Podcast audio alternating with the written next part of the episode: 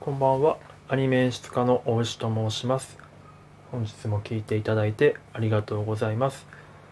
えー、普段僕はですね、ま、アニメの演出をしたりですとか、まあ、あとは時々スタッフさんのマネジメントをさせていただく時もあったりとか、まあ、結構いろんなことを幅広くアニメーション業界の中でという枠の中でいろんなことをやってきてまして、えー、まあそうですね直接絵を描く以外のことはほぼほぼ結構全て何かしらでやってきてるというような感じの人間です。えー、でですねこのラジオはですねまあそんな感じでその、まあ、業界の中で14年くらいやってきてるんですが、まあ、そんな感じでその、まあ、結構幅広いセクションに分かれているアニメ業界のことをなんとなく全体を通してこう14年通してやってきたので、まあ、そういった目線でえっ、ー、とアニメ業界のことですとか制作現場のことについて一般の方に向けて、えーと、分かりやすく説明し説明させていただいてでちょっとより身近に関心いただいたりとか、えー、もっとさらに興味を持っていただいたりとか。であとはそうですねそのアニメ業界にこれから入ってくる人たちに向けて、まあ、アニメ業界のこういうところだよアニメ業界ってこういうところだよみたいなことが、えーとまあ、あの先にこうなんとなく知識として、えーと、与えることができたらいいなと思ってやっているラジオです。えっ、ー、と今日はですね2020年の4月4日に収録しています。えっ、ー、と土曜日ですね。えっ、ー、と一応東京の方では今コロナウイルスの方でえっ、と外出の自粛要請が出ているので基本的にはみんなあの家にいることがいる方が多いんじゃないかなと思ってましてちょっと、ままたちょっと緩いそういった方たちに向けてちょっと緩い、えーと、放送をしたいなと思っております。なんか暇つぶしに聞いていただけたら嬉しいなと思います。内容としてはですね、えーと、先日あの白箱っていうそのアニメーション制作現場のことを描いたえーと、アニメがあるんですけれどもそれの1話をですね、えー、1話にのなんか実況中継みたいなことをさせていただいたんですね。でそれがまあ結構あの評判が良かったみたいだったので、えー、と今度はちょっと2話の方をやってみたいなと思っています。ですね。で今ちょうどその白箱の劇場版映画版が公開されてるんですけれども、まあ、さっき言ったコロナウイルスの外出外出自粛要請とかで映画館が結構東京では休業してたりとかなんか実際このえっ、ー、と白箱を作ってる PA ワークスさんのある富山さん富山富山県の映画館とかも結構閉まってたりとかするらしいのでちょっとなんか白箱見たくても見れないっていう人が多分おそらく結構いるんじゃないかなと思うのでまあ映画版を流すわけにはいかないのでいかないというか流す手段がないので、えーとまあ、テレビの方でちょっと一緒に、えーと、楽しめたらいいんじゃないかなと思いますので是非もし白箱を見れる手段のある方は一緒に見ていただきながら、えーと、僕の話を、まあ、なんか酒のつまみにでも聞いていただけたらいいんじゃないかなと思います。自分の見る手段としてはえ、ー、と、白箱は、えっと、D アニメストアで見て今、見ようとしています。で、僕の白箱視聴歴としてはですね、えっ、ー、と、多分全体通して2回くらい見ている状態なんですけど、まあ、これ放送してたのが数年前なので、僕もその時に2回見てたので、えっ、ー、と、まあ、最終的に見た、見てからはだいぶ時間が経っているので、ちょっと記憶が曖昧なところもあったりはしているので、まあ、多分見ながら、まあ、思い出したりとかしながらあの喋っていく感じになると思います。ですね。じゃあ、えっと、やっていきたいと思います。まあちょっと多分変な間ができたりとかするところもあると思うんで、えっ、と、その辺は、あの、まあ、本編見ながら楽しんでいただけたらなと思います。えー、では行きたいと思います。えー、白箱の第2話、アルピンはいますですね。では、えー、回していきます。はい、スタートと。1話の続きからですね。作画監督の瀬川さんが倒れているというのを宮森、進行の宮森が見つけてっていうシーンですけど、まあ、ちょっと一瞬焦るシーンですよね。ヒヤッとするシーンなんですけどまあこれ結構都市伝説的には僕も本当かどうかっていうのは確かめられてないんですけどよく聞く話としてまあ新興さんがなかなか連絡つかなかったアニメーターさんのところに、えー、と行ったらまあ亡くなってたみたいな話とかっていうのはよくなんかあるある話として聞いたりはするんですけどまあ結構不摂生な生活してる方が多いですからねまあこういうのもだからなんとなくそういうのをふわっと描いてるようなシーンなんじゃないかなと思ったりしてます。はい。で、オープニングが始まりましたね。で、これ一番最初、この対比表を描いてるんですけど、身長です。各キャラクターの対比表あるあるってのは結構あって、まあ、これも豆知識なんですけど、まあ、基本的にこの対比表ってその各キャラクターのそれぞれの各キャラごとの設定をま切り抜いて貼り付けて設定制作さんが作ったりすると思うんですけどよくあるあるなのがその頭の大きさとかがですね結構バラバラだったりとかしててなんか身長だけ合わせてやると結構そのあれこいつ頭でかくねとか頭ちっちゃくねとか足大きくないとかそのパーツパーツのバランスがその対比を想定して書いている場合と書いてない場合が、まあ、キャラクターデザイナーさんとかによってあったりとかするので結構その辺がですねあの難しいところでなので対表で変なバランスになっちゃってたりとかするとその実際にレイアウトした時にその対表に合わせて変なバランスで書いてきちゃったりとかするアニメーターさんとかもいたりとかして、まあ、そういったミスを防ぐには結構そのキャラクター設定作る時からそういったそのキャラクターが一緒に画面に収まることを想定してえーと、設定作るってことは結構その後々のレイアウトミスとかを防ぐことにつながるので、まあ、そういったところはキャラクターデザイナーとあとまあチェックする人たち含めて、まあ、注意するところなんじゃないかなと個人的には思っています。はい。で、オープニング開けました。で、またこれ太郎がイラつきますよね。4話のヘルプ4話の4話3話のヘルプをするために4話のスケジュール崩してやったのに まあこれは叩かれるのもうなずけますね。で瀬川さんのヘルプを遠藤さん3話の遠藤さんに頼むと。これよくやっぱこうクリエイターあるあるでやっぱりこう貸し借りっていうのはある遠藤さんは 貸し借り貸しとか借りとかないですからと言ってますけど結構やっぱり業界的にはやっぱりクリエイターさん同士はそういうその手伝ってもらったから前の作品で手伝ってもらったから今度次の自分あの僕が担当する作品では手伝うよとかっていうようなことの、まあ、まあ貸し借りですよねやっぱりそういうなんでしょうね義理というかそういうところで結構成り立ってるところがある世界ですよね。例えばそのすごい若手の有望株のアニメーターさんがまあいろんな作家さんを手伝ってまあ、助け助けてあげるというか活躍してた場合とかでそのアニメーターさんが初めて作家をやる回とかになったらやっぱりそれに助けてもらってた作家さんたちがそのご祝儀というかっていうわけじゃないんですけどその若手アニメーターの作家デビューの時にめちゃくちゃいっぱい参加してめちゃくちゃ豪華な作画会が出来上がるっていうこともよくありますね。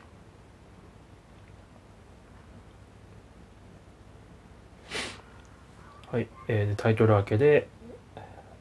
これは朝会ですかねをやってますねまあ2週間前納品1週間前納品3日納品とずれていくのはまあよくあることですね。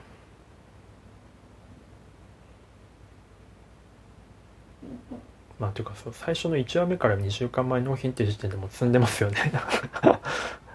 2週間前納品守りきるんだとしたら。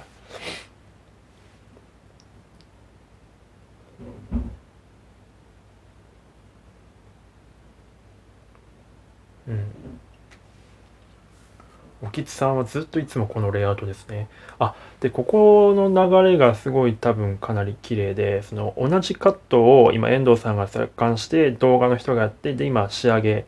をやってて、で、今撮影をしてるっていうのをこう、さらっとこう、アニメの作り方の工程の流れをですね、同じカットを使うことによってさらっと見せてっていうのがすごいこうスマートな演出ですよねこれうん。いいですね。でここのまあここは演出的な観点なんですけどえっとこの安エマとえっと宮森の立ち位置の関係とかがその違うなんでしょうね。空間にいるっていうところが結構ポイントですよね。その前は同じ高校の時に一緒にいて仲良くやってたけど今はちょっと違う立場になってたみたいなちょっと通じ合えてないなっていうところが分かりやすくその立ち位置だと色の関係ですよね。エマは暗いところにいて、まあ、宮森は明るいところにいるっていうところがまあ分かりやすい光と影のバランスの演出っていうところでまあすごいいい演出でしたね。ってすごい上からですねあのなんかいや普通に僕は好きな演出です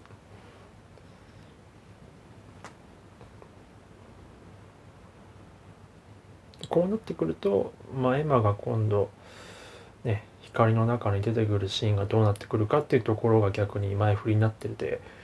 どう演出されるのか楽しみになるシーンですよね。はい。で音響スタジオの方にカメラが映ってきました。で監督がコンテに謝を悩ませていると。まあこれはスケジュールない作品によくあるパターンですよね。監督が音響スタジオでもコンテ書いてるっていうのは。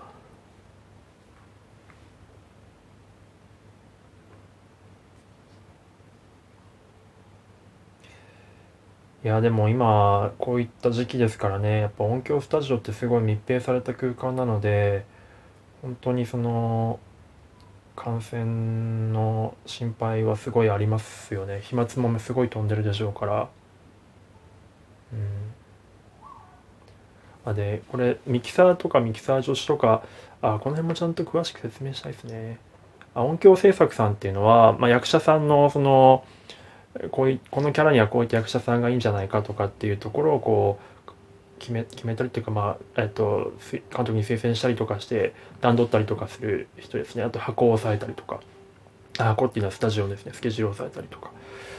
で今声優さんが挨拶してますけどあ声優さんのですねこれちょっと面白い話というか立ち位置が座り位置がですね結構決まってて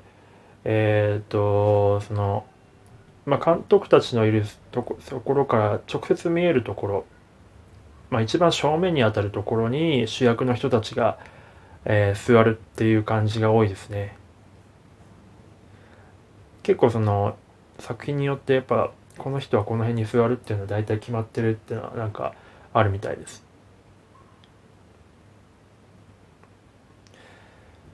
この辺のアフレコの流れとかも結構もしかしたら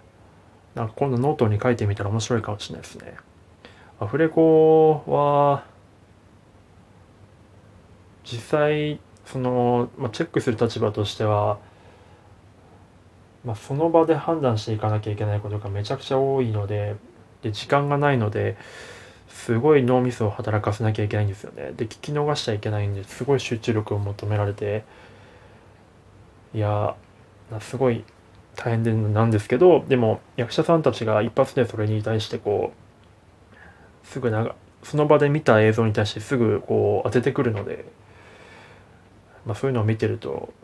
負けてられないというか、ね、そこで悩んでたら情けないんでなんとか返すっていう感じをするんですけど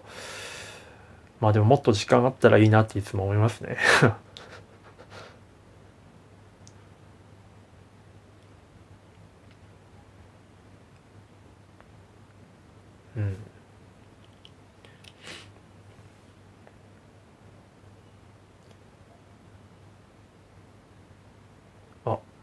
オーディションの話してますね。いや、オーディションは、まあ、僕も、まあ、監督はやったことないんですが、オーディション何度か出させていただいたことがあるんですけど、まあ、まどかさん、演出のまどかさんがこれ言ってるみたいに、1日にその100人、100人はないですけど、まあ、40人、50人聞くんですよね。そうなってくるともうよくわかんなくなってくるんですよね。気が狂ってくるというかもうなんか 何が正解かよくわからなくなってくるっていうのはよくあると思うんですけど、その中で、まあ選ぶっていうのはやっぱり監督とかプロデューサーとかすごいなっていつも思いますね。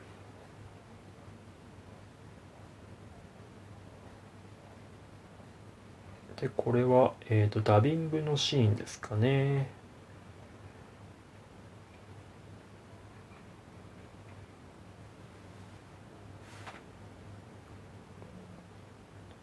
あ効果さんっていうのはその、まあ、効果音をつける方ですね足音ですとか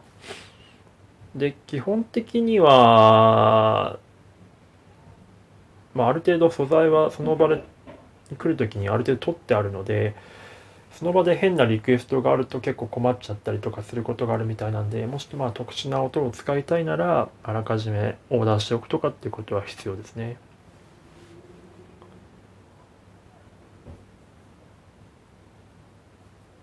でこうやってダビング時に色が全部ついてると結構音響効果さんもあの音の作業しやすいカメラワークにつけられたりとかするのでやっぱり音をあの色をつけてダビングに臨むっていうのは大事だなって思いますね。あでここのシーンはなかなか見どころですねその監督が迷っちゃって答えを今ひねり出そうとしてるんですけど。うん。今ニュアンス的な話をすごいしてますね。これはまあ自分は監督になったことがないので分かんないですけどどうしてもここは山田さんの立場になってしまうんですが突然監督がダビング、まあ、ダビングって本当最終の日何日か前にやる作業なんで最終最後最終局面のところでこんなひっくり返しを言われるとおいおいおいおいってやっぱりなりますね。知らんがなってなりますね。お前やれよって 思う人もまあいるでしょうね。なんでかっていうとこれ別に監督が見るで最終的なあ最初のタイミングではないんですよね。監督やっぱ編集前とかに編集時も見ますし何度かこれ以前に見る機会があるのでまあその時に言ってくれよっていうふうにやっぱりまあ演出としては思うんですけどまあでも多分やっぱ監督としては、まあ、音とか全部入ってきた時にイメージが膨らんでこういったまあ後付けっていう言い方はまあいいのか悪いのか分かんないですけど、えー、そういったイメージが膨らんででこういうことを言っちゃうってことはよくあると思いますねきっと。まあ、後出しじゃんけんってまあありますね。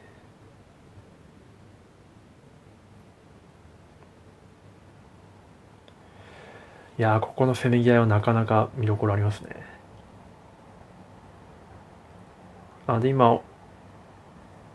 えっ、ー、と音響監督の方が持ってる台本は結構細かいですけど注目なところですね赤ペンで結構いろいろ書かれてるんですけどあそこには音楽ラインとかってえーと、音楽がここのシーンからこのカットまで弾かれてるみたいなことが赤線で引っ張られたりとか、えーとまあ、収録中に気づいたメモとかがあってるんですけどそのメモの取り方も結構コツがあるんですよね。これもちょっと詳しくどっかで言いたいな。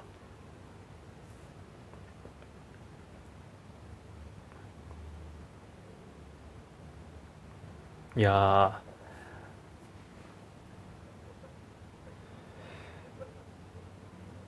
監督の能力っていうのは多分まあいろんなタイプの監督がいるんですけどね、まあ、この木下監督はきっと愛されキャラとして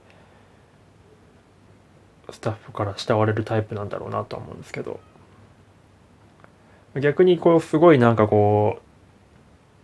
う、まあ、スケジュールのこととか全体のバランスを考えて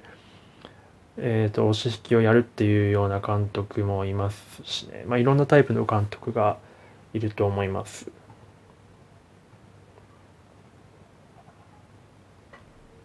やっぱりそのリソースは有限なのでここの修正にリソース使うと逆にそっちの方にあ別のところにしわ寄せが来るっていうのはよくあります。まあだから、まあ、3話と4話、まあこれは監督の話じゃないですけど3話と4話のあのこの1話と2話の時に描かれた3話と4話の関係に似てますもうそうですよね。3話がえーと、スケジュール悪くなって4話の方からヘルプ出したら4話の方がこれで苦しくなったっていうことがあるので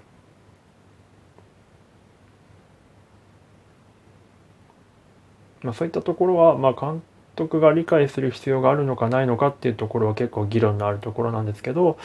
まあ、僕の方は僕の個人的な考えでは、まあ、監督もそうい監督はそういった広い視点で全部采配できる方がいいんじゃないかなと思ったりはしてます。その自分の作りたいフィルムを作りたいならばっていうことなんですけど。で今 A パート終わって B パートですね。でみんなの前でアルピンの性格設定について監督がプレゼンをする感じですね。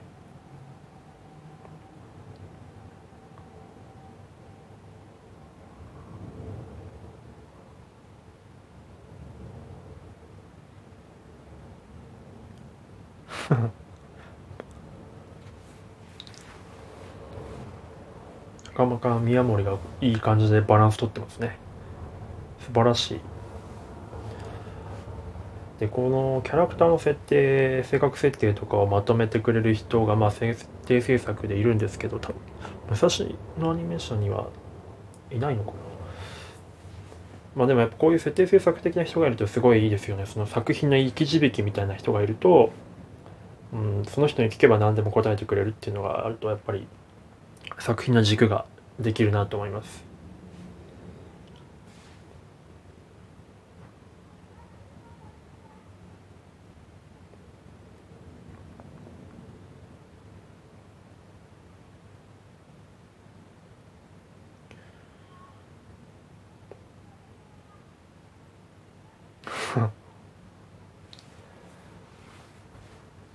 作品の追加設定というか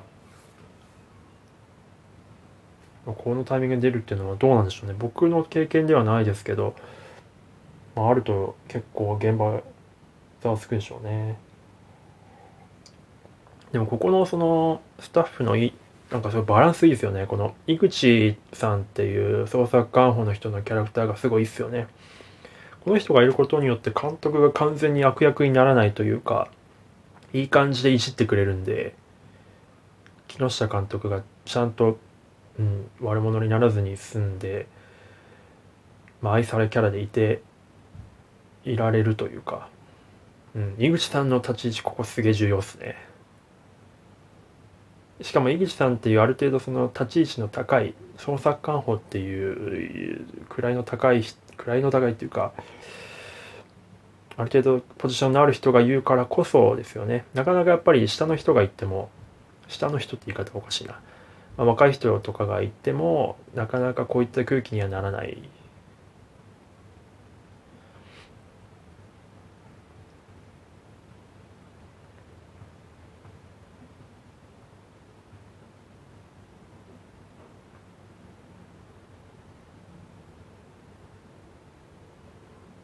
こういう細かい、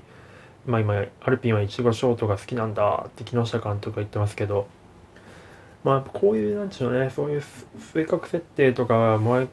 背景設定っていうのをこうミリ単位で言えるっていうのは結構やっぱりキャラクターの厚みを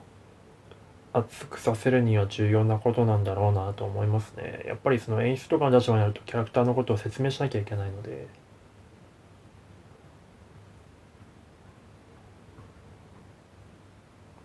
これは結構そのオリジナルの作品を作る時はよくやってましたね。あ出た。山田さんがあやちんがあやちん推しだって言ってますけどそうなんです。これ結構、まあ、スタッフは全員全キャラに対して全員がフラットな目で見てるかっていうと結構またそれは別でやっぱりそれぞれに好きなキャラとか推しキャラがいて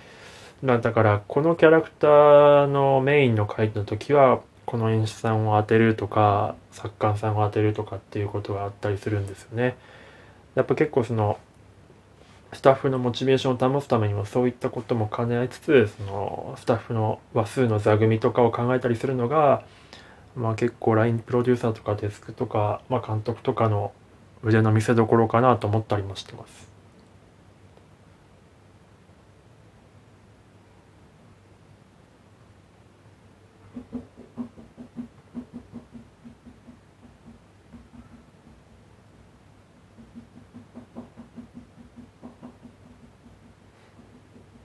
盛り上がってきましたね木下監督 やっぱり監督はその人を動かす立場なので自分が戸惑っているような人にはなかなかついてこないのですよね人がだからやっぱりこういった感じで多少なんて言うんでしょうその独りよがりでもある程度こういう熱さというか人を引っ張っていくような部分っていうのは必要なんじゃないかなとやっぱ思いますよね。木下監督にはスイッチ入るとそれが出てくるんで監督らしいなと思います。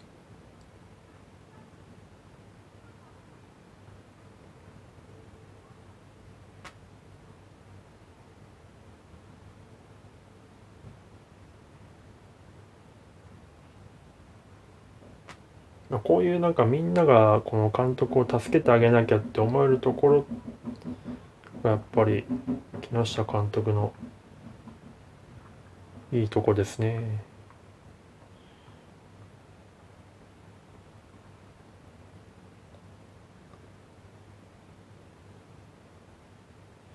まあ現場は大変でしょうけどねこれ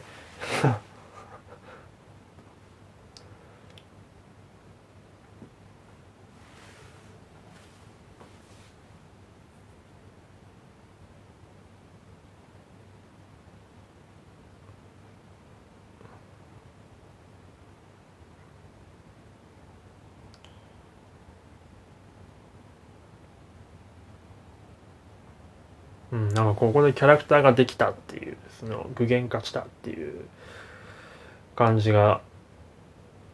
まあ比喩的に描かれてますね。まあ、よくなんか降ってくるっていう表現をする人とかもいますけどこういった感じの瞬間はいっぱい時々やっぱりあるみたいですね。そういうのができた作品は結構やっぱいい作品なんでしょうね。その要はシナリオにキャラクターが動かされるわけじゃなくて、まあ、キャラクターにシナリオが引っ張られるというような流れができるといい作品になるんだろうなと。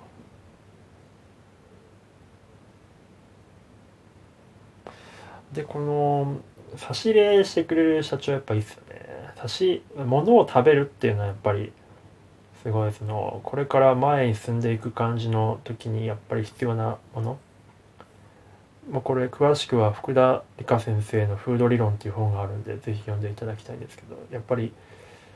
戦の前には物を食べるというねこと大事だなっていうのは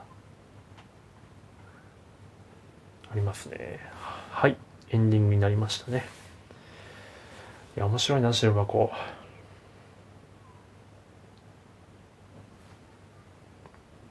うん。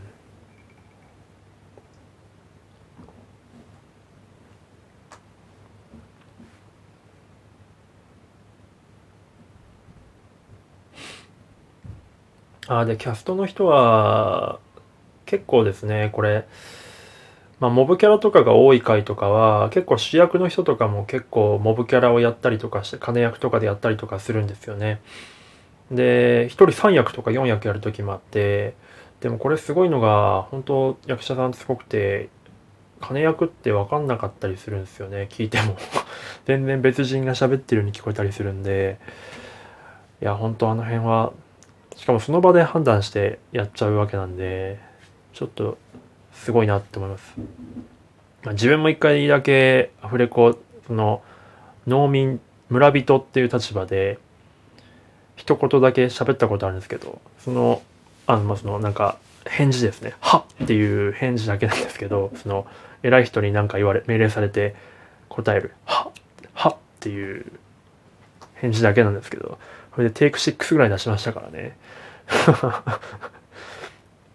あだからやっぱり役者さんすごいですね。あで予告ですね。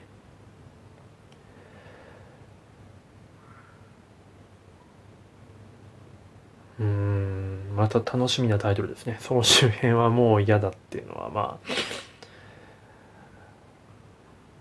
まあちょっとまた後日3話の方もどっかでやってみたいなと思っています。えー、ちょっとまたやっぱこういった実況中継やると結構長くなってしまいがちなんですけれどもまああの東京都内の方は土日、まあ、家にいる時間多分長いと思うんで、まあ、ラジオを聞くとか YouTube 見たりとか、えー、Netflix 見たりとかする機会が多いと思うんで、まあ、そういった中にまあその変化球としてこういったものをこう聞いていただけると嬉しいなと思いますというか、まあぜひ、まあ大変な時期ですけれども、まあちょっと、えっ、ー、と、一緒に頑張っていきましょうっていうのもおかしな話ですが、そうですね、頑張っていきましょう。ということで、本日はどうもありがとうございました。では、おやすみなさい。